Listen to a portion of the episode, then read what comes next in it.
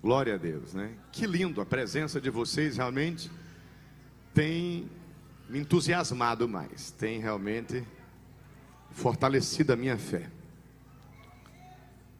Êxodo capítulo de número 12. Olha para esta pessoa querida que está ao seu lado, se ela estiver sem a Bíblia, mostre a Bíblia Sagrada para ela, por favor. Se porventura essa pessoa ela tem a Bíblia, mas não achou o texto, ache por ela.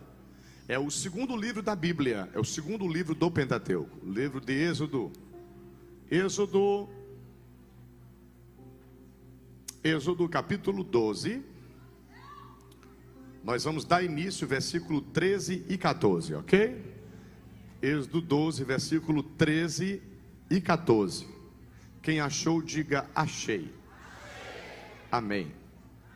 Vamos lá então. A Bíblia diz assim: E aquele sangue vos será por sinal nas casas em que estiverdes. Vendo eu sangue, passarei por cima de vós e não haverá entre vós praga de mortandade, quando eu ferir a terra do Egito. E este dia vos será por memória, e celebrá-lo-eis por festa ao Senhor. Nas vossas gerações o celebrareis por estatuto perpétuo. Coloque a mão no seu coração. Repita esta oração comigo e diga: Espírito Santo, nosso melhor amigo, Deus que está conosco fonte de toda sabedoria. Fala comigo, ministra ao meu coração, usa o apóstolo, a tua palavra, que esta noite seja maravilhosa, que eu possa ir para casa mais feliz, mais crente, mais cheio de esperança, mais cheio de confiança, mais cheio de fé. Hoje eu vou aprender mais, e não vai ficar só para mim, eu vou repassar os ensinamentos para todos que eu amo e para muitas pessoas. Tua bênção, Senhor, sobre as nossas vidas. Em nome de Jesus, diga amém. Pode se sentar, glorificando o nome de Deus. Ah, para nós podermos ter segurança e prosperidade, nós precisamos também compreender o poder do sangue de Jesus, amém? Nós precisamos o que, igreja? Compreender o que? Compreender o poder do sangue de Jesus e compreender o sacrifício de Cristo, sabendo os benefícios que este sacrifício pode trazer para a minha casa, para a minha vida. Ora, veja bem, estava conversando com um irmão da igreja hoje, e eu estava justamente meditando na mensagem que nesse exato momento eu começo a pregar. E falando a esta pessoa justamente a importância, todo crente, todo cristão, ele deve compreender o sacrifício de Cristo. Ora, você já ouviu falar aquela pessoa que vai para a igreja católica e vai para o espiritismo? Eu não sei se você que era católico também, era católico e era espírita, porque eu conheço alguns que são católicos e espíritas. E a pessoa, quando ela é um católico em espírita, ela está dizendo assim: Eu não sei de nada. Eu sou um ignorante, totalmente ignorante perante o mundo espiritual. Eu não conheço nada de Bíblia. Por quê? Justamente porque não conhece a respeito do sacrifício de Cristo. Por quê? Ah, um católico é cristão. Um cristão crê em, crê em Cristo, crê na ressurreição dos mortos crê na vida eterna. Mas quando ele vai para o Espiritismo, ele está também dizendo que é adepto ao Evangelho escrito segundo Allan Kardec, que por sua vez fala que o que o homem ou qualquer sofrimento que uma pessoa esteja passando agora é resultado do que ele fez de outra vida, sim ou não? É sim. É porque quando eu estava no mundo eu também fiz parte da doutrina espírita, alguns momentos, tive também na macumbaria, tive no bocado que não presta. Então, o que, que acontece? O sacrifício de Cristo, ah, o sangue derramado de Jesus, ele é justamente em propiciação pelos nossos pecados. É, é, o sacrifício de Jesus acontece para que o, o, o, os nossos pecados fossem perdoados, para que a nossa dívida fosse paga, mas não somente para isso, está entendendo? Porque através do sacrifício perfeito de Jesus Cristo, nós, ah, pela graça, não seríamos mais dominados pelo pecado. O que nós precisamos compreender, que a humanidade precisa compreender, os cristãos, as pessoas precisam compreender, é que o salário do pecado é a morte. E quando Deus, ele fala a respeito de sacrifício no Antigo Testamento, eu perguntei para Deus, eu falei, Deus, mas por que sacrifício? Por que derramamento de sangue? E aí nós vamos ver justamente isso. Porque Deus queria passar para o ser humano o prejuízo que é o pecado. Ora, o homem peca, diz assim: pequei, me desculpa aí. Aí vai, peca de novo. Ei, desculpa aí, viu? Foi porque eu quis não. E vai e peca de novo. Não tem consequência? Tem. Tem consequência sim. Quando nós vamos para o livro de Gênesis, nós vamos para o começo, Ismael. Nós estamos no segundo livro da Bíblia, mas nós vamos para o primeiro livro da Bíblia. E nós vamos ver o homem pecar. Quando o homem peca, em Gênesis capítulo de número 3, e o homem escuta a voz do Senhor soar no jardim, no capítulo 3, versículo 10 de Gênesis. O homem ele vai dizer assim: Eu estou com medo, temi. Por quê? Porque ele viu que estava nu e se escondeu. Que ele se escondeu. Primeiro Adão, ele peca, ele se esconde, ele traz prejuízo para a humanidade. Ele escuta a voz de Deus no jardim, mas tenta se esconder de Deus, mas ninguém consegue se esconder de Deus. Os pecadores estão pensando que podem se esconder de Deus, estão pensando que podem viver camuflados. As pessoas que vivem no erro e na prática do pecado pensam que nunca vão ser descobertos que não há consequência para os seus erros, mas há. Adão escuta a voz de Deus, tenta se esconder, não consegue. Deus fala a ele: Adão, tu pecaste, tu erraste. Adão, por sua vez, coloca a culpa na sua mulher e em Deus. Quando Deus vai falar com a mulher, ela coloca a culpa na serpente. E aí Deus não vai falar com o diabo nem com a serpente.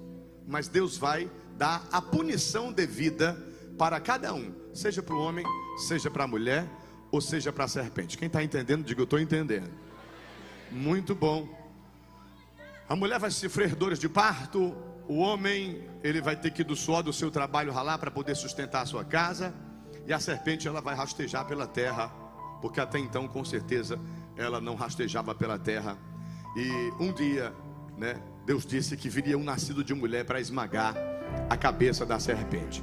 O homem, o homem está nu, o homem se intimida. E no versículo 21 de Gênesis 3, a Bíblia diz assim: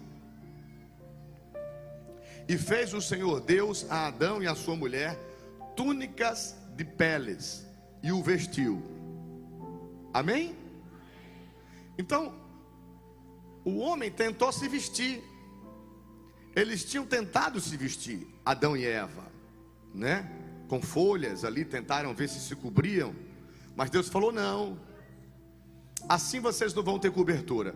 Na verdade, eu vou ter que matar um animal sangue vai ser derramado e eu vou cobrir vocês com a pele desses animais. Deus está mostrando que há sacrifício para haver cobertura. Não sei se você está entendendo. Há sacrifício para haver cobertura. Sangue de animais. Você vem comigo agora para Hebreus capítulo 9. sangue de animais serão derramados. Ah, até então, Israel pecava, o sacerdote pecava, o rei pecava, o príncipe pecava, e animais eram sacrificados, o sangue era derramado, para que Deus pudesse perdoar o pecado do povo e continuasse seguindo ali, e Deus não fulminasse a humanidade. Hebreus capítulo 9, versículo de número 11 em diante, para nós podermos entender um pouco mais a respeito de sacrifício. A Bíblia diz assim: Mas vindo Cristo, o que a igreja? O sumo sacerdote dos bens futuros, por um maior e mais perfeito tabernáculo, não feito por mãos, isto é, não desta criação. Versículo 12 diz o que, por favor, queridos? Nem por sangue de bodes e bezerros, mas por seu próprio sangue, entrou uma vez no santuário, havendo efetuado uma eterna redenção. Muito bom. É, o que é que ele faz? O que é que o sangue de Jesus faz? Ele paga. Ele paga o que? Ele paga a dívida. Ele paga a dívida do pecado, ok? Que o homem não poderia pagar. O homem não poderia pagar. Você vai para o significado da palavra redenção, e o significado da palavra redenção, teologicamente, quer dizer resgate do gênero humano por Jesus Cristo. Ok? Auxílio, proteção que livra de situação difícil proteção que livra. Tem a cidade de redenção aqui, não tem? Tem a cidade de redenção. A redenção, os escravos, mais e tal, foram libertos. Então, a Bíblia está dizendo aqui, é bom a gente mastigar, a gente precisa entender, que senão não adianta nada. A Bíblia diz no versículo 12 de Hebreus 9: diz: Nem por sangue de bode, nem de bezerro, mas por seu próprio sangue, está falando o sangue de Jesus entrou uma vez no santuário, efetuando uma o que igreja? Eterna redenção. Ele está falando aqui, eu estou livrando vocês de uma situação difícil chamada pecado. Eu estou livrando vocês eternamente. Quando o homem peca no jardim do Éden, provando da árvore do conhecimento do bem e do mal, Deus retira o homem do jardim do Éden. Por quê? Porque no jardim do Éden há uma outra árvore, chamada árvore da vida. Quando Deus tira o homem do jardim do Éden, ele coloca dois querubins com espadas flamejantes, guardando o jardim. Por quê? Porque se o homem que experimentou da árvore do conhecimento do bem e do mal, ele experimentasse também da árvore da vida, ele iria ser o quê? Um eterno pecador. Ou seja, você ia viver a vida inteira, se é que pode se dizer vida, pecando, dominado pelo pecado, e jamais haveria redenção para você e eu. Mas, como Deus tira o homem do jardim e o homem não se torna um eterno pecador, ele erra, mas a condição de haver um conserto, Deus envia o seu filho único até então para redimir a humanidade, para ser o redentor e assim nos tirar dessa situação difícil chamada domínio do pecado. E é por isso que a Bíblia diz que onde abundou o pecado, vai superabundar a graça do Senhor. Aqui o mais vil pecador, o traficante, o bandido, a prostituta, a pessoa que vivia da forma mais errada possível, ela vai, ela entra na igreja, ela se arrepende dos pecados através da pregação do Evangelho, do confronto pela palavra, do lavar regenerador pela palavra, ela é renovada, ela nasce de novo, ela toma posse do sacrifício de Cristo, que vai tirar ela dessa situação difícil, complicada que é o domínio do pecado, e ela vai começar agora a dominar, a ter domínio próprio e dizer: tem cerveja na esquina, mas eu não vou beber, tem cachaça na casa do meu amigo, mas eu não vou tomar, tem droga ali no bairro, mas eu não vou pegar, porque eu sou redimido, porque o sangue de Jesus, o sacrifício de Cristo, dentre alguns significados, é redenção me tira da, da, da complicação do pecado e me faz viver em novidade de vida. Sangue de pombinha, sangue de rolinha, sangue de touro, sangue de vaca, sangue de ovelha, não poderia livrar o homem da condenação do pecado. Êxodo capítulo 12, Deus fala: coloca o sangue do cordeiro no umbral das portas da tua casa. Quando o destruidor passar, ele não vai entrar. Quando você toma posse do sangue do sacrifício, você está guardado, você está em segurança. Agora, a Bíblia diz: não saia da casa, não coloque os pés para fora, porque senão não há poder no sangue. Há poder no sangue quando você obedece, quando você se submete, quando você está dentro, não out. Você está dentro, não fora. Quando você obedece, não desobedece. O destruidor, a mortandade, pode até passar por perto, mas não assola a tua vida. Tua casa estará guardada, protegida, haverá livramento, haverá proteção, e você vai poder dizer: Eu confio em Deus e logo estou seguro e protegido. Mas a Bíblia diz que na falta do conhecimento há ignorância, e na ignorância há falta de conhecimento, e o diabo sabe quem conhece e quem não conhece. E na terra de cego, quem tem um olho só vê um bocadinho de coisa. O que, que Deus quer fazer? Deus quer fazer você enxergar. Deus quer fazer você saber. Deus quer te dar conhecimento. Você é crente por quê? Que você não é católico? Por que você não é espírita? Porque sendo crente, eu creio no sacrifício de Cristo. Quando eu creio no sacrifício de Cristo, eu creio na redenção. Eu creio na expiação dos pecados. Eu creio que quando eu vou. Aí chama a pessoa para o dicionário. Então vamos para o dicionário aqui, vamos saber o que é redenção. Redenção é o resgate do gênero humano por Jesus Cristo. Você sabia disso? Que a humanidade está sendo resgatada por Jesus, não é por Maria, não é por Padre Cícero, nem por Francisco de Assis, nem por Allan Kardec, é resgatada por Jesus. Segundo, aqui no Aurélio diz também que redenção é auxílio, redenção é proteção que livra de situação difícil. A redenção é justamente a proteção que me livra da situação difícil e complicada chamada eu não quero pecar, mas acabo pecando. E Deus vai te livrar. E Deus vai te salvar. Por quê? Porque você vai tomar posse do sangue de Jesus. Que o escritor, certo? Aqui inspirado por Deus no capítulo 9 de Hebreus, no versículo de número 12, ele vai falar que não é o sangue do bode nem do bezerro, mas o sangue do próprio Cristo, que entra uma vez no santuário e havendo efetuado uma eterna redenção. Ele não está só, ele não está só falando em redenção, ele está falando numa eterna redenção. Ele me protegeu, ele me livrou de uma situação difícil e complicada chamada pecado. Eu não conseguia parar de usar cocaína, hoje eu consigo. Eu não conseguia parar de beber, eu consegui. Eu não conseguia ter alegria, hoje eu tenho. Eu não tinha equilíbrio, Hoje eu tenho. Eu não tinha estabilidade nem paz. Hoje eu tenho. Hoje eu digo, vou ali e volto já. Eu vou ali e volto já. Quem está entendendo, glorifica o nome do Senhor. Antigo Testamento é sombra do que viria.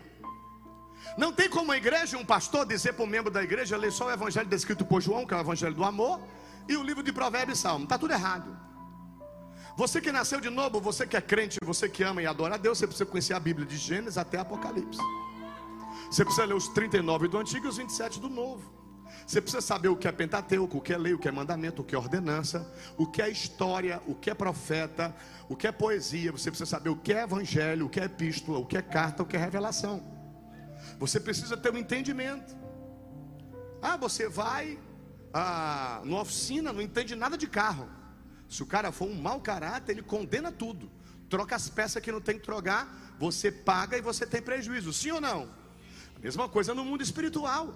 Não entende nada do mundo espiritual, entende muito de outras coisas, mas não entende de salvação, de redenção, de expiação, não entende de vida eterna, de ressurreição dos mortos, não entende do evangelho, não entende da palavra. É presa fácil para Satanás. É presa fácil para enganadores. Pessoas que infelizmente até hoje estão fazendo sacrifícios de tolo. Pessoas saem daqui de Fortaleza e vão até candidatar com uma pedra em cima da cabeça. Vão mandando, vão de joelho. E a minha Bíblia não me ensina a fazer isso. E quantas coisas mais? E quantas pessoas não fazem oferendas a entidades? Vela preta, azul, roxa, branca, amarela, frango, galinha, cabeça de bode, hã? encruzilhada, cachaça. E a pessoa vai lá e faz. Porque ela foi lá, Tá? Uma pseudo pessoa que diz conhecer do mundo espiritual, diz que ela tinha que fazer aquilo para ela ser liberta, ou para ela poder ter uma pessoa para ela casar, ou para ela poder ser bem sucedida nas finanças. Ela não conhece nada de Bíblia, não conhece nada do mundo espiritual e entra numa enrascada. Agora, como é que nós vamos prosperar e ter segurança se nós não sabemos nem algo básico do Evangelho que é sacrifício de Cristo? Então nós precisamos compreender o sacrifício de Cristo. Nós precisamos compreender porque é que o Filho de Deus teve que vir a essa terra e derramar seu sangue no madeiro. Porque aí nós começamos onde? Nós começamos em Êxodo. Porque é o cordeiro que foi é, é, morto, ok? O sangue foi pego e foi aspergido nos umbrais da porta. E Deus falou para Moisés, para Arão, dizer para o povo: Ó, vocês passam o sangue nos umbrais, porque o destruidor vai passar, levando todos os primogênitos do Egito e tudo, e vai, vai passar a mortandade. Só que enquanto que a mortandade passa, você e sua família vão estar vivos e guardados e blindados e protegidos dentro da casa, mas dentro da casa que tem o sangue nos umbrais. Você vem comigo de novo para Êxodo, a gente vem já já de novo para Hebreus e fica nessa. Êxodo 12, versículo 13. E aquele sangue vos será o que, igreja? Por sinal, nas casas em que estivesse. Vendo eu o sangue, vendo eu o que? Vendo, vendo eu uma cruz. Vendo eu um adesivo. Vendo eu o que? Sangue. Vendo eu sangue, passarei o que? Por cima de vós, Páscoa. E não haverá entre vós o que? Praga de mortandade, segurança quando eu ferir a terra, versículo 14: E este dia vos será por memória, e celebrá-lo-eis por festa ao Senhor, nas vossas gerações o celebrareis por estatuto. O tempo foi passando, a época dos patriarcas, os profetas, aí vem, época, vem os reis, e alguns reis que eram para poder ler o Pentateuco, para poder ler a Torá e ler a palavra, deixaram de ler. E quando eles deixam de ler, eles deixam de obter conhecimento. E quando eles deixam de obter conhecimento, eles são ignorantes e deixam de fazer o que é correto. E eles deixaram de celebrar a Páscoa. Uma das reformas na época de Josias foi que eles voltaram a celebrar a Páscoa. A importância do sangue e do poder do sangue. Você foi trazido aqui hoje pela pessoa do Espírito Santo o Espírito Santo te ama e te trouxe aqui hoje. Êxodo 12, versículo 35 e versículo 36. A Bíblia diz: Fizeram, pois, os filhos de Israel conforme a palavra de Moisés, e pediram aos egípcios vasos de prata e vasos de ouro e vestes. E o Senhor deu graça ao povo em os olhos dos egípcios, e estes emprestavam-lhes e lhes despojavam os egípcios. Quando eu vou para Êxodo 12, eu vejo segurança e eu vejo prosperidade. Segurança por quê? Porque o sangue do cordeiro ele, ele está no umbral da porta e o destruidor não vai entrar nem levar ninguém da minha casa. Porque o sangue de Jesus é sobre a minha família. Ok? Não, mas não vou ficar no Egito. Do Egito eu saio. Deus vai fazer Faraó pagar um preço, para ele saber que ele se meteu com Deus errado. Falou muito, mas tem hora que Deus chega e diz: ah, já estou tá, por aqui. A medida dos amorreus já passou do limite. Agora eu vou mostrar quem eu sou. Aí Deus disse: agora eu vou sentenciar o Egito e Faraó. O primogênito de Faraó morre. Está entendendo? Toda aquela turma morre, uma mortandade assim, algo mesmo. E o povo hebreu, que é guardado pelo verdadeiro Deus, que mostra para esse povo que é o poder do sacrifício e o poder do sangue, que está guardado debaixo das casas. Aí vai, é, sandália nos pés, cajado na mão, e sairão apressadamente do Egito. Para que, que Deus queria tirar eles do Egito? Para eles morrerem no deserto? Não, e iria tirar eles do Egito para eles sacrificarem a Deus no deserto. Agora, sacrificar o que? Se eles não tinham nada. E de início, Faraó não queria deixar os animais irem mas depois disse que vá os animais. Mas Deus, mas Deus é Deus. Quando ele falou assim, vai, mas não leva os animais. Moisés disse: só vamos se levar os animais. Vai, mas não leva os filhos. Só vai se for a família toda: filho, babá, mãe, pai, avô, tio, todo mundo. Aí vai, agora faz o seguinte, Moisés: vai, sim. Mas tem só mais um detalhe: o que é isso? Nós queremos ouro e a prata de vocês. Aí imagina aquelas dondocas, aquelas mulheres do Egito, tudo tirando os brincos, tudo pegando os anel, tudo tirando. Passa tudo. Aqui não é assalto, não, mas Deus mandou, passa tudo. Deus está falando para você agora. Toma posse da cobertura do meu sangue. Eu tiro do ímpio e coloco nas tuas mãos. Você vai ter, porque você vai ter para ofertar, você vai ter para usufruir, você vai ter para prosperar e o meu nome vai ser glorificado. Só se está entendendo, glorifica o nome de Deus. Se é para você, diga amém. Se não é, fica lá.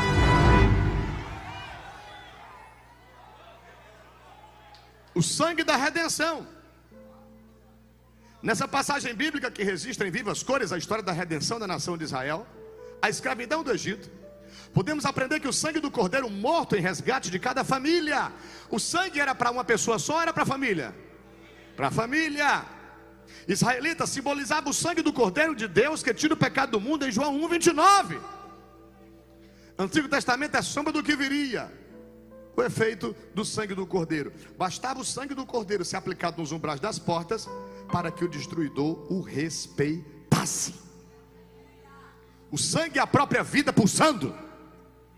A morte não tinha poder sobre o sangue do cordeiro. Lei de Moisés foi sancionada por meio da aspersão do sangue. O leproso só era purificado depois de aspergido pelo sangue do cordeiro. Levítico 14, 25. O sumo sacerdote só entrava no Santo dos Santos após a aspersão do sangue, Levítico 16, versículo 19. O efeito do sangue. O sangue de Jesus, Cristo, é a arma da nossa redenção, Efésios 1, 7. O sangue de Jesus Cristo é a garantia da vida eterna. A morte não tem mais poder sobre o sangue de Cristo. João 6, versículos 54, 55, 56. A nova, a nova aliança foi sancionada por meio do sangue de Cristo. Em Mateus 26, 28. Nós somos purificados da lepra do pecado pelo sangue de Jesus. Hebreus 9, 14. Pelo sangue de Jesus, podemos entrar no Santo dos Santos. Hebreus 10, 19. A igreja foi comprada pelo sangue de Cristo. Atos 20, versículo 28. Cristo se tornou o grande pastor das ovelhas pelo sangue da eterna aliança. Hebreus 13, 20. E a vitória é nossa pelo sangue de Jesus. Apocalipse 12, versículo 11. Só quem gosta da palavra dá um grito de glória. Estou sentindo a presença do Espírito Santo. Estou sentindo a presença daquele que pagou pela igreja. Sua dívida está paga, minha dívida está paga. Nós temos aliança com Deus. O Espírito de Deus nos trouxe aqui nesta noite para dizer: Eu te farei viver em segurança nessa terra, eu te protegerei, eu te blindarei, eu te livrarei, eu te guardarei, eu te prosperarei. Mas toma posse do poder do sangue.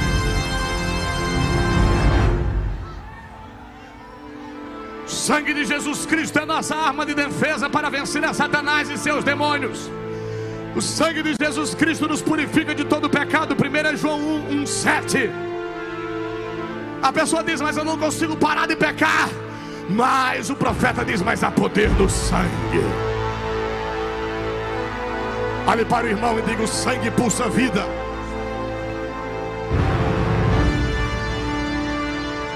O sangue pulsa vida. Cada gota do sangue de Jesus cada gota, o sofrimento do nosso Cristo. Quando ele fala está consumado, ele entrega a vida, porque a morte não tem poder sobre ele. Mas ele disse: leva, porque daqui a três dias eu pego de volta. Este é o Deus que nós servimos, esse é o evangelho que nós pregamos. O evangelho que nós pregamos não é dotado de eloquência, retórica jogo de emoções. Nós temos base bíblica. E a palavra que aqui está escrita, quando é pregada, é anunciada com poder. O Espírito que há em nós testifica que é Deus falando conosco. Antigo Testamento é sombra do que, igreja? Sombra do que, igreja? Do que viria. Quando nós vamos para Romanos, vem comigo porque aqui tem Bíblia, tem Mocotó, tem Pirão. Epístola do apóstolo Paulo aos Romanos, justificação pela fé em Cristo, promovendo a reconciliação do homem com Deus. Em Romanos 5, nós vamos ver que por um homem vem o pecado e a morte, mas por um homem vem a vida e a graça. Romanos 5, do versículo 12 em diante. Quem achou, diga achei. Pelo que, como por um homem entrou o pecado no mundo, versículo 12 de Romanos 5. E pelo pecado a morte, assim também a morte passou a todos os homens, por isso que todos pecaram. Porque até a lei estava o pecado no mundo, mas o pecado não é imputado não havendo lei. No entanto, a morte reina desde Adão até Moisés, até sobre aqueles que não pecaram, a semelhança da transgressão de Adão, o qual é a figura daquele que havia de vir. Mas não é assim o dom gratuito como a ofensa, porque se pela ofensa de um morreram muitos, muito mais a graça de Deus e o dom pela graça, que é de um só homem, Jesus Cristo, abundou sobre muitos. E não foi assim o dom como a ofensa, por um só que pecou, porque o juízo veio de uma só ofensa, na verdade para a condenação, mas o dom gratuito veio de muitas ofensas para a justificação. Porque se pela ofensa de um só a morte reinou, por este, muito mais os que recebem a abundância da graça e o dom da justiça reinarão em vida por um só, Jesus Cristo. Versículo 18 de Romanos 5. Pois assim como por uma só ofensa veio o juízo sobre todos os homens para condenação, assim também por um só ato de justiça veio a graça sobre todos os homens para justificação de vida.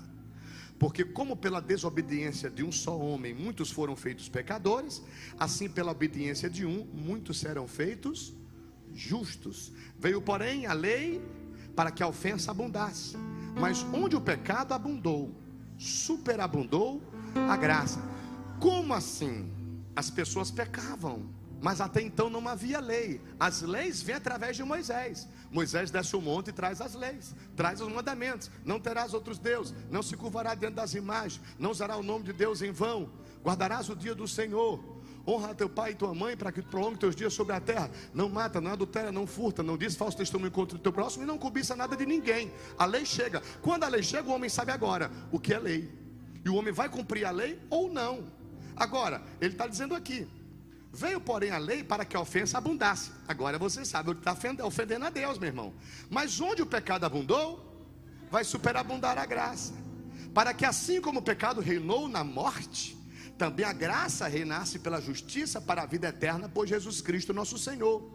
A graça não nos deixa permanecer no pecado, antes nos livra do poder do pecado. O que o sacrifício de Cristo faz é isso, igreja. O que nós precisamos, precisamos entender é isso. Quando um rei, um sacerdote, um príncipe ou o povo pecava em Israel, o sacerdote entrava levando o sacrifício. Ele, deve, ele degolava ali. Se fosse alguém sem condição, era um popinho, uma rolinha. Se fosse alguém de mais condição, era um animal mais, mais valioso. O sangue era derramado, era aspergido. E ali Deus perdoava. Só que Deus disse: tudo bem, o povo está sendo perdoado, mas continua pecando. Agora o que é que Deus vai fazer? Deus tem um plano de redenção qual é o plano de Deus? É de redenção, é de nos tirar dessa situação difícil e complicada, é de nos livrar do domínio do pecado. Agora, o que que acontece, meu irmão? Eu não melhoro. Eu simplesmente não estou melhorzinho ou piorzinho. Eu vou nascer de novo. Por que, que eu vou nascer de novo? Porque eu vou tomar posse do sacrifício de Jesus Cristo na cruz do Calvário. E quando eu entendo que Jesus entregou a vida por mim, eu também vou entregar a vida por Jesus. Mas nada mais estou fazendo do que entregar uma vida que já estava morta. Eu estou entregando a vida que eu vivia em delitos e pecados. Estou recebendo uma nova vida em Cristo Jesus, que não é mais dominada pelo pecado. Quando eu nasço de novo, novo, eu continuo com o mesmo RG, eu continuo com o mesmo CPF, mas o meu caráter é outro, meu temperamento é outro, os meus desejos são outros, as minhas vontades são outras, os lugares que eu ando são outros, as minhas amizades são outras, e a igreja se torna a minha casa. Oi, se estou entendendo aí, glorifico o nome dele. Mudou tudo. Vida nova. Por quê? Porque simplesmente eu entendi o sacrifício. Eu compreendi que Deus instituiu o sacrifício em primeiro lugar. Para que, que Deus instituiu o sacrifício? Para mostrar para o homem que o pecado não é brincadeira. Fulano pecou, vou pedir desculpa, não é assim não, derramamento de sangue. Pecado gera morte. O salário do pecado é a morte. O dom gratuito de Deus é a vida eterna em Cristo Jesus. Tem que ter sacrifício. Agora, vai viver matando animal? Não. Aí Deus vai, Pai, Filho, Espírito Santo, Filho, disse, eu vou, Pai. Gênesis 3,15, não sou eu? É, nascido de mulher, o novo Adão. Agora, olha para o irmão e diga: Vamos conhecer o novo Adão. Escute o que eu vou te contar. Olha essa história aqui, Ismael. O primeiro Adão foi feito alma vivente. O segundo Adão é um espírito vivificante. Está em 1 Coríntios 15, 46. O primeiro homem Adão foi um homem natural. O segundo Adão é espiritual. 1 Coríntios 15, 46. O primeiro Adão foi formado da terra e por isso é terreno. O segundo Adão é do céu e por isso é celestial. 1 Coríntios 15, 47. O primeiro Adão foi desobediente. O segundo Adão foi obediente até a morte, a morte de cruz. Romanos 5, 19 e Filipenses 2, 8. Pela desobediência do primeiro Adão, muitos se tornaram pecadores. Pela obediência do segundo Adão, muitos se tornaram justos. Romanos 5, 15. Por meio do primeiro Adão, entrou o pecado no mundo e todos os homens se tornaram pecadores. Por meio do segundo Adão, entrou a expiação no mundo e todos os homens que crerem se tornarão justificados e serão perdoados. Romanos 5:12. Pelo primeiro Adão, a morte entrou no mundo e passou a todos os homens. Pelo segundo Adão, a vida entrou no mundo e todos que nele creem já passaram da morte para a vida. João 5:24 e Romanos 5:12. O primeiro Adão fracassou na tentação e foi vencido pelo diabo. O segundo Adão triunfou na tentação e venceu Satanás. Em Mateus 4 do 1 ao 11. O primeiro Adão falhou logo na primeira tentação e se tornou o primeiro pecador. O segundo Adão foi tentado em todas as coisas e nunca pecou. Hebreus 2,15. O primeiro Adão, após ter caído, se escondeu de Deus porque se convenceu que tinha pecado. O segundo Adão se apresentou publicamente e afirmou: Quem me convence de pecado? João 8,46. O primeiro Adão viveu 930 anos e morreu. O segundo Adão viveu 33 anos e morreu, porém, ao terceiro dia ressuscitou para não mais morrer em 1 Coríntios 15, 3 e 4. O primeiro Adão é criatura, o segundo Adão é criador. O primeiro Adão voltou ao pó, porque do pó foi tomado. O segundo Adão voltou ao céu, porque de lá havia descido. João 6, 62. O primeiro Adão foi formado da terra, o segundo Adão foi gerado do Pai. O primeiro Adão recebeu domínio sobre os peixes do mar, sobre as aves dos céus e sobre todo animal que rasteja sobre a terra e sobre o solo da terra. O segundo Adão recebeu todo o poder e autoridade nos céus e na terra.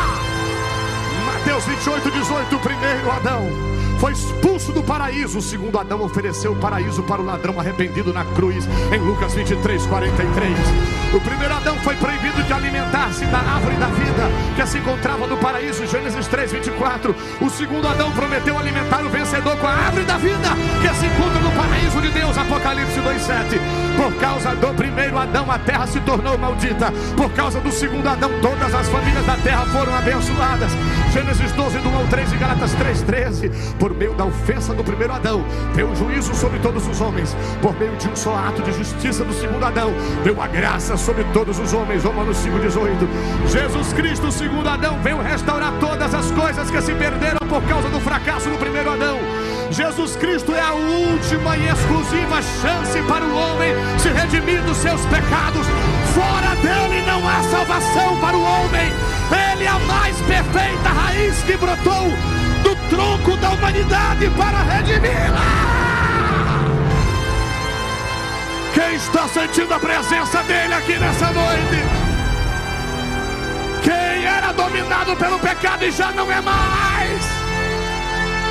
Quem tomou posse do sacrifício dele na cruz? Fica de pé, igreja do Senhor Jesus. O bagaço. Farma. Ola. Urimihas. Dorme para Gassu e Defly. Managaçu e Derras.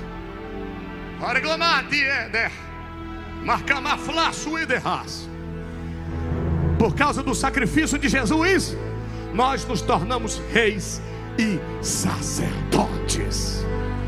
Olhe para essa pessoa que está do seu lado, diga conta paga. Diga redenção.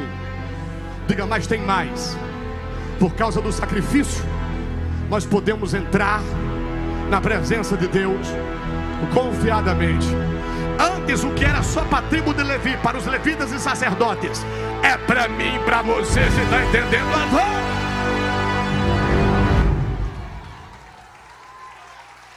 Se é para Jesus, pode ser mais forte. 1 Pedro 2,9.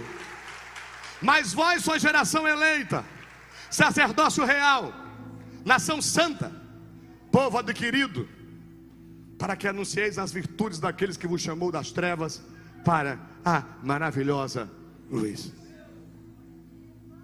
Apocalipse, capítulo 1, versículo 6. Olha o que, é que a Bíblia diz aqui, aleluia. E nos fez o que? Reis e sacerdotes para Deus e seu. Está falando de quem aqui? Está falando de quem aqui? De nós e de Jesus. E nos fez, nós, reis e sacerdotes, para Deus e seu Pai. Quem é o Pai dele? Quem é? Ele está falando de quem aqui? Jesus. A Ele, glória e poder para todos sempre. Amém. A Ele. A Ele. O sacrifício. O poder do sangue.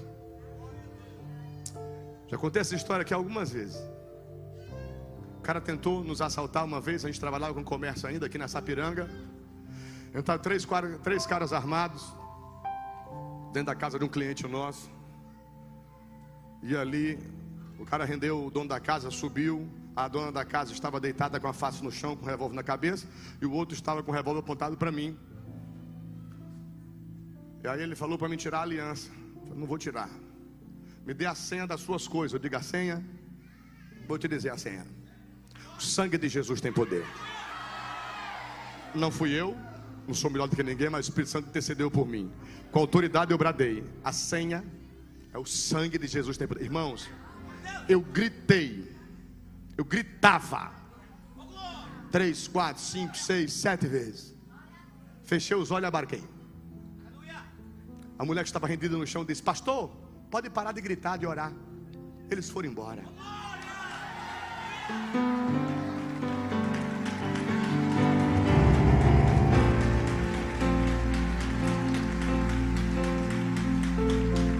Três, quatro meses depois, a igreja era ali ainda.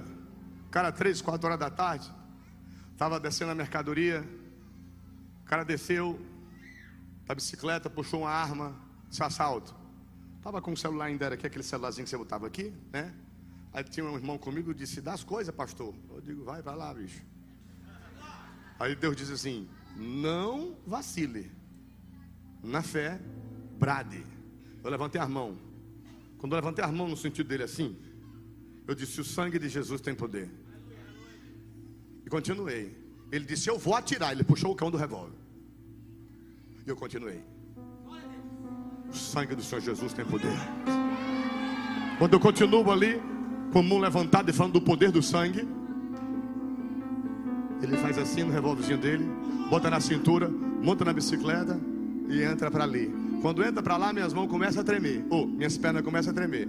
E essas minhas pernas tremendo, tremendo. Eu digo, Deus, que é isso? Não era valentão? Ele disse, não é mais na tua valentia. Foi no kickbox? Foi. Foi na mãozada? Não. Foi no quê? Foi no poder do sangue do meu filho que veio na cruz? Então é. Você, ser humano, sente. Você, ser espiritual, é usado. Eu não sei se você está entendendo. Escute, aprenda essa lição para você nunca mais esquecer. Você, ser humano, sente. Você, ser espiritual, é usado. E você, como ser espiritual, que não é mais segundo a descendência do primeiro Adão, que é terreno, mas a segunda descendência do segundo Adão, que é celestial. Você tem esse poder sobre a sua vida. E você tem que tomar posse disso. De Gênesis até Apocalipse fala do sangue, fala do sacrifício, fala de Cristo, fala da segurança, fala da prosperidade. E Deus trouxe você aqui hoje, início do ano, sexta chave bíblica. Preciso compreender o sacrifício de Cristo. Eu preciso compreender. Por que, que teve que haver sacrifício? Por quê? Porque pecado gera morte. Você precisa entender, jovem, que se você ficar dentro do seu banheiro fazendo o que não deve, se você ficar dentro do seu quarto fazendo o que não deve, aquilo vai gerar morte. Aquilo pode acabar com a tua vida, te destruir. Você pode entender, menina, quando você vai para a internet ver o que não presta, pornografia, outras coisas mais, que aquilo ali vai gerar morte na tua alma, no teu espírito. E o salário do pecado é a morte. Você pode ver uma coisa que aparentemente você acha bonita, mas aquilo, aquilo ali, para aquilo ali ser perdoado, vai ser necessário derramamento de sangue. Nós tivemos em Israel agora. E lá no Getsemane, quando eu desci, me apoiei no muro para poder ir mais para perto das oliveiras. Fui lá, fiz algumas filmagens. Na volta, quando eu apoio minha mão para voltar, havia uns cacos de vidro e eu cortei minha mão. E o sangue foi derramado da minha mão. E naquela hora, os bispos, os irmãos estavam comigo e disseram: Olha aí, apóstolo, tudo é espiritual. O nosso Jesus suou sangue, transpirou sangue aqui. E aqui Deus fez o Senhor derramar só uma gotinha de sangue. Porque o sacrifício é o sacrifício. Agora, não precisamos morrer para que parentes nossos se convertam. E não precisamos que ninguém na nossa casa morra para nós nos convertermos. Porque Jesus morreu, derramou o seu sangue por nós. Sabe para quê? Para a gente não ter que estar dentro de um quarto escuro, usando droga, feito um zumbi, passando não sei quantos dias sem ver a luz do dia. Sabe para que foi que ele morreu? E ressuscitou e venceu a morte, o pecado, o diabo, e tem esse plano de redenção para nós? Para que você precisa valorizar sua mulher e não ser um, um adúltero, e você não ser uma adúltera, tendo que olhar homens também na internet, mas valorizar o teu marido. Não adianta você querer dar uma de santarrão ou santarrona sem ser. Porque Deus sabe o que você vê no seu celular. Deus sabe o que você faz dentro do quarto quando ninguém está lá. Deus sabe. Deus não se deixa escarnecer. Se alguém nessa noite precisa tomar posse do sacrifício, toma posse. Você não conseguia parar de beber? Através do poder do sacrifício você para. Você não conseguia parar de mentir através do poder do sacrifício você para. Você não conseguia o quê? Porque através do poder, por quê? Porque o sangue está pulsando vida. O sangue está gerando vida, o sangue é a vida. Se o sangue sai do nosso corpo, sai a vida. Mas o sangue saiu do corpo dele para dar vida a todos nós.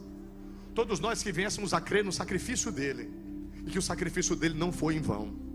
Não podemos calcar aos pés o filho de Deus novamente. A rocha só precisa ser ferida uma vez ele já foi ferido. Ele deu sua vida por nós. Querido, estou aqui eu como teu pastor aqui nessa terra. Graças a Deus, sou liberto em Cristo. Sou um santo homem de Deus. Sou comprometido com o reino de Deus. Cada dia eu quero mais Bíblia. Quero mais vinda da harpa. Eu quero mais pregações. Quero mais a vida da igreja. Porque isso me dá prazer. Isso me dá alegria, eu me sinto completo. Eu, nasci, eu não nasci para viver 120 anos. Eu nasci para viver uma eternidade. O Espírito de Deus trouxe aqui. Sai do seu lugar. Sai do seu lugar você que precisa se arrepender. Você que precisa tomar posse do sacrifício de Cristo. Sai do seu lugar você que precisa hoje tomar uma decisão. Você que entendeu que o sacrifício dele foi para que o pecado não te dominasse mais, mas que você fosse livre para servir a Deus. Já tem uma, duas, três, está vindo o quarto. Você pode aplaudir, igreja.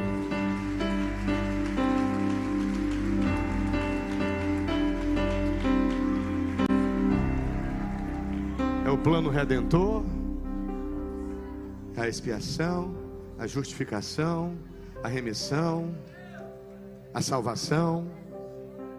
É, É poder se tornar um rei, um sacerdote. É poder você, agora mesmo, falar você e ele. Você não precisa de mim para falar com ele, amém? Não. Você não precisa de mim. É você e ele.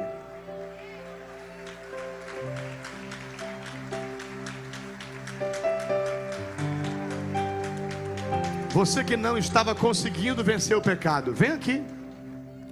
Não estava conseguindo vencer o pecado. Seja sincero. Vem até aqui. Partir de hoje, aquele que venceu o diabo, que venceu a tentação, que venceu todo o mal, ele está aqui para te dar vitória. O segundo Adão, o Cordeiro de Deus que tira o pecado do mundo, poder do sangue. Venha, sai do seu lugar agora. Hoje é 6 de janeiro de 2020. Quantos anos você vai ter nessa terra aqui ainda? De felicidade, de santidade, de consagração, de lealdade, de fidelidade, de prosperidade. Venha, toma posse. Ele está aqui, só querendo que você reconheça. Você sai do seu lugar, creia com o seu coração e fale com a sua boca. Você que deseja se reconciliar hoje, sai do seu lugar, vem até aqui à frente. Voltar ao primeiro amor, voltar a ser mais crente voltar a congregar, a obedecer, respeitar pai e mãe, honrar pai e mãe, viver os mandamentos do Senhor. Venha, venha, você não perde nada agora em se curvar diante da presença do Rei dos Reis e reconhecer Jesus Cristo como seu Senhor, seu Salvador e aquele que tem poder para arrancar esse pecado de dentro de você. Tem mais gente, eu sei. Se não tivesse, eu já dizia: está vindo mais uma pessoa, aplaude o Senhor. Está vindo mais uma pessoa, aplaude o Senhor. Vem, jovem. Vem, adolescente. Vamos, meu irmão. Vamos, minha irmã. Toma atitude. É você e Deus agora. Tem que ninguém tá procurando adivinhar aqui o que, é que tu estava fazendo de errado, não. Só você e Deus. Chegou o momento de tomar posse do poder do sangue. Pessoas nos escutam pela rádio, nos assistem pela internet e vão ter o ano mais maravilhoso da história delas. Agora, cabe a você tomar essa decisão. Eu não posso trazer você à força. Venha, venha impelido pelo mover do Espírito. Venha com o desejo de nascer de novo, de ser uma nova criatura, de ser redimido. A igreja aplaude o Senhor.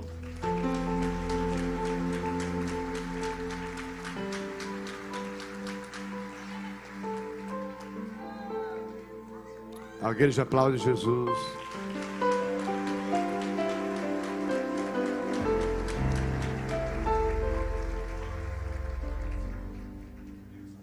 Tem mais alguém? Se tiver, venha. Jesus está te esperando. Jesus está fazendo até agora eu não orar só por causa de você. Que você precisa vir aqui agora. A igreja pode aplaudir mais uma vez. A igreja pode aplaudir mais uma vez. Isso é o poder do convencimento de Deus. Isso é Deus chamando o pecador para ser justificado, para ser redimido. É Deus dizendo ao pecador: Eu tenho o poder para fazer de você uma nova criação. Olha o tamanho do menino, meu Deus. Deve ter 10 anos de idade, 9 anos. De joelho ali. Ei, Jesus, filma aquele garoto. Assiste aí, Brasil.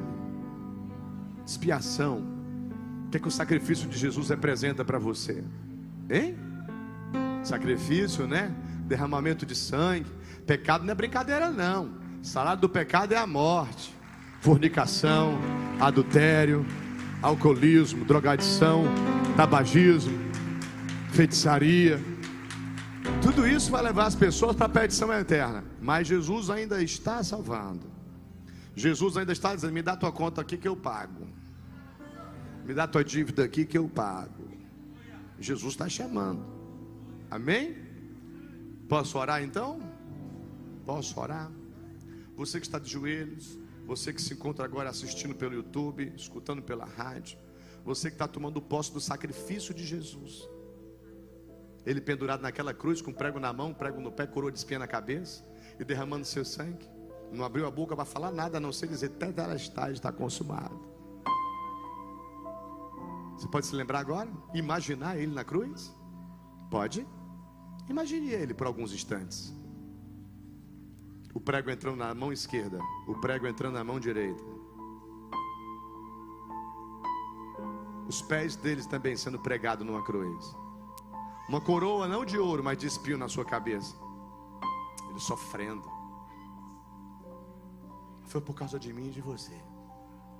Foi por causa de nós. A gente não ia conseguir vencer, não. Ele venceu por nós. Toma posse disso. Não foi vão. Abra sua boca e repita comigo, diga: Não foi em vão. Você que está entregando a vida a Jesus agora, se arrependendo, se reconciliando, diga: Senhor Jesus, eu me arrependo dos pecados que eu cometi. Me lava com teu sangue, teu sangue carmesim, teu sangue poderoso. Tu és o meu Senhor, eu vou te obedecer. Tu és o meu Salvador. Eu estava perdido, mas tu me mostraste o caminho de volta para Deus. Diga, vem Espírito Santo, meu melhor amigo, me cela, se apodera de mim, intercede por mim, me atrai a presença de Deus, me livra do curso desse mundo, das tentações malignas, das concupiscências, do pecado. Escreve o meu nome no livro da vida e me concede a vida eterna e a vida com abundância. Eu e a minha casa serviremos ao Senhor Jesus. Diga amém. Vocês podem se levantar glorificando o nome de Deus. Vocês que estão aqui na frente, aqui no meio, por favor, vão até aquela sala lá, tá? Vocês estão aqui na frente, aqui no meio, por favor, vão até aquela sala lá. Aleluia. Jesus te ama muito. O sangue do Senhor Jesus tem poder sobre as nossas vidas. Aleluia. Eu só quero agradecer ao Senhor Espírito Santo. Por o Senhor me fazer ler e meditar na tua palavra todos os dias. Ter a minha, mente, a minha mente e o meu entendimento renovado todos os dias. E assim eu peço, renova o entendimento de todo esse povo que te ama. Que haja paz que haja contentamento, que haja satisfação, que haja segurança que haja prosperidade. Em nome do Senhor Jesus. Quem crê, diga amém. Quem pode aplaudir Jesus? 9 horas e 17 minutos na Grande Fortaleza. Sexta chave entregue. Quem foi que já comprou o chaveiro? Sete chaves tem que botar no chaveiro, né? Você tem isso daqui só por vir? Ou tem para colocar mesmo em prática? Colocar em prática. É importante para você a palavra que vem do altar? Medita nela. Eu estou até ainda mastigando de todas que eu estou mastigando mais, sabe qual é? Meditar na palavra de dia e de noite. É? Faço parte de um propósito maior, amar a Deus intensamente e tal, mas meditar nela. Você está meditando, não é só ler. A pessoa lê, fecha a Bíblia, vai ser ignorante, vai ser grosso, vai falar, vai discutir, vai brigar, vai falar da vida alheia, vai ver o que não presta. Não adianta nada. Lê, fecha aqui, mas deixa aberto aqui. Abre para ler aqui, fecha aqui, mas deixa aberto aqui. Aí é o dia todo. É as 24 horas de paz, irmão. De sossego, de alegria, de fé, de consagração, de esperança, de confiança. Amém, igreja? Ó, nós vamos ter a, a moto que vai ser sorteada é, amanhã, né? A moto vai ser sorteada amanhã. Foi o Achim que doou a moto, não foi? Cadê o Achim daí? O Achim! É o Achim. Rapaz, está com uma gravata tão bonita, né? Dirigindo na estrada, isso é uma benção. Ele bota assim, diz que ele bota uma, uma, uma, uma flanela, né, minha filha, que ele bota em cima da marcha, umas coisas. Até hoje parece que ele está andando num caminhão, né? Isso é crente, rapaz. Pensou em se matar já uma vez, não foi? Estava depressivo, né? Tão feliz agora. Mais bonito ele a esposa. Desce aqui, falar contigo aqui pertinho. Você e sua mulher. Vem aqui.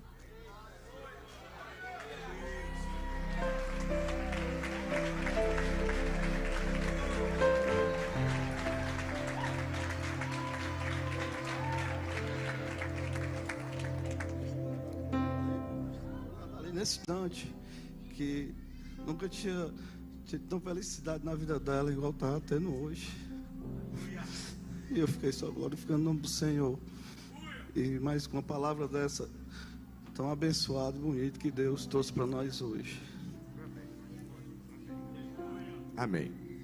É, para mim é muita alegria, sabe, igreja? Poder acompanhar cada uma aqui, cada família, cada história, participar, né? Eu me lembro a mensagem de Ruth que eu preguei aqui. Não sei se quem estava aqui naquele dia. Acho que a Damara estava aqui naquele dia. Aquela mensagem que eu preguei em Ruth foi assim: Eu faço parte da sua história. Né? Ruth pode dizer assim que faz parte da história de Noemi, né? E não deixou de fazer parte. Ofa fez parte e deixou de fazer parte, sendo covarde, interesseira, né?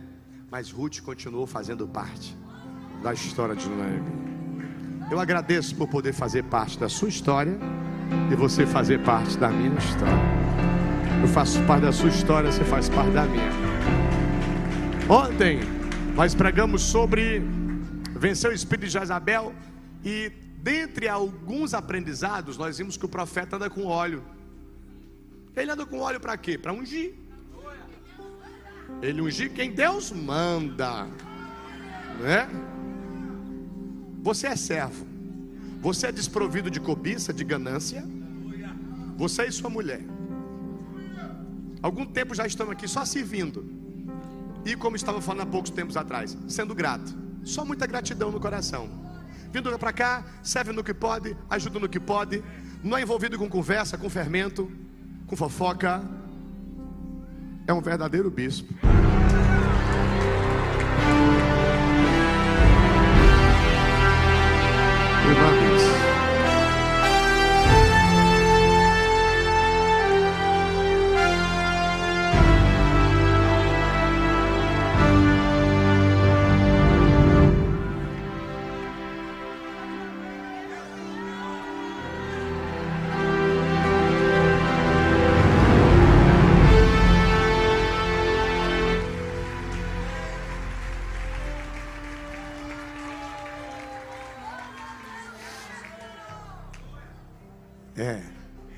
Tempo está passando, pastor Eu vou fazer 47 esse ano. Estou mais perto dos 50, mãe. Papai vai fazer 83 agora? Eu não nasci para viver só 120. E hoje nós vimos aqui que através do poder do sangue há uma redenção, o que, por favor? Eterna. Repita essa palavra comigo, diga redenção eterna. Isso não pode sair da nossa mente. Coloca a mão aqui, entendimento. Diga redenção eterna. Diga Deus me livrou, me libertou, para poder usufruir desse livramento, dessa libertação, desse novo tempo, para sempre. Diga obrigado, Jesus. Diga amém. Uma salva de palmas para o Senhor.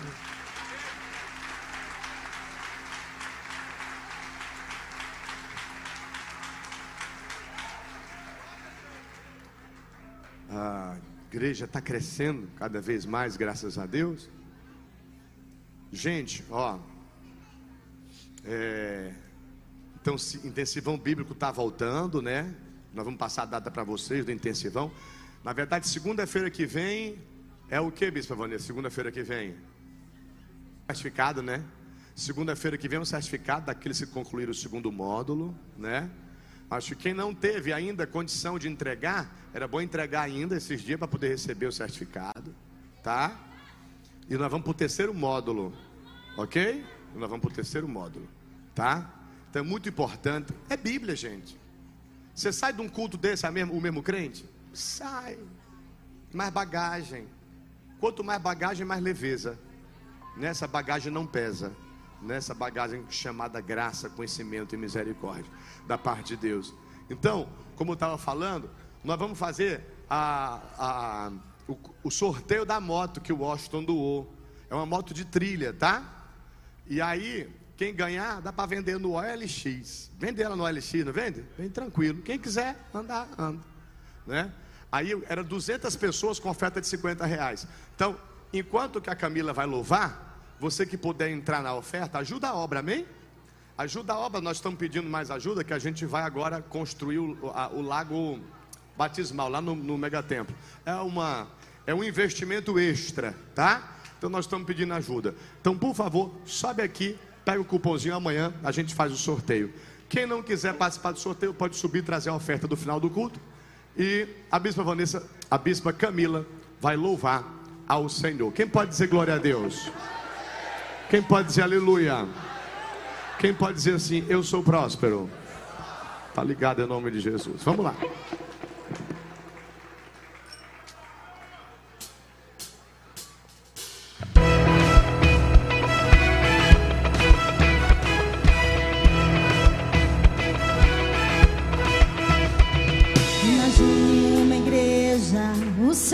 É Calvário.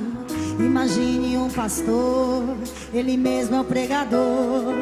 Imagine um altar, e em cima do altar, dois ladrões ao lado dele. E na hora da oferta, ele mesmo é o sacrifício. Imagine ele olhando, procurando seus discípulos, os amigos que falaram: Vou ao culto sumiram,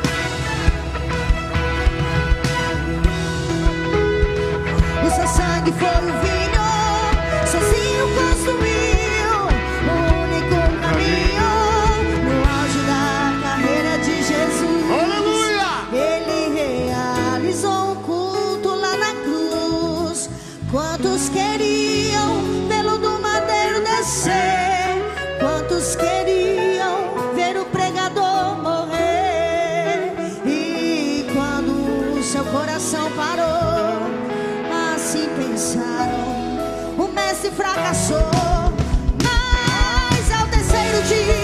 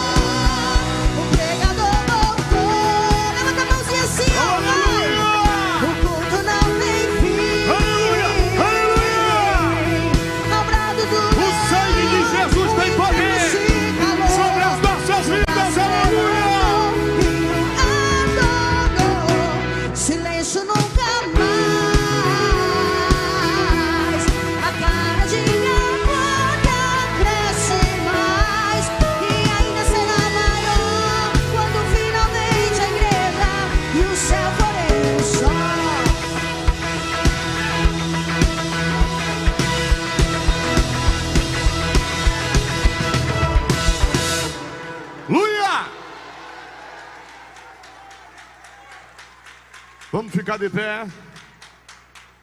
Para concluir, Apocalipse 12, versículo 11, parte A. Eles o venceram pelo sangue do Cordeiro.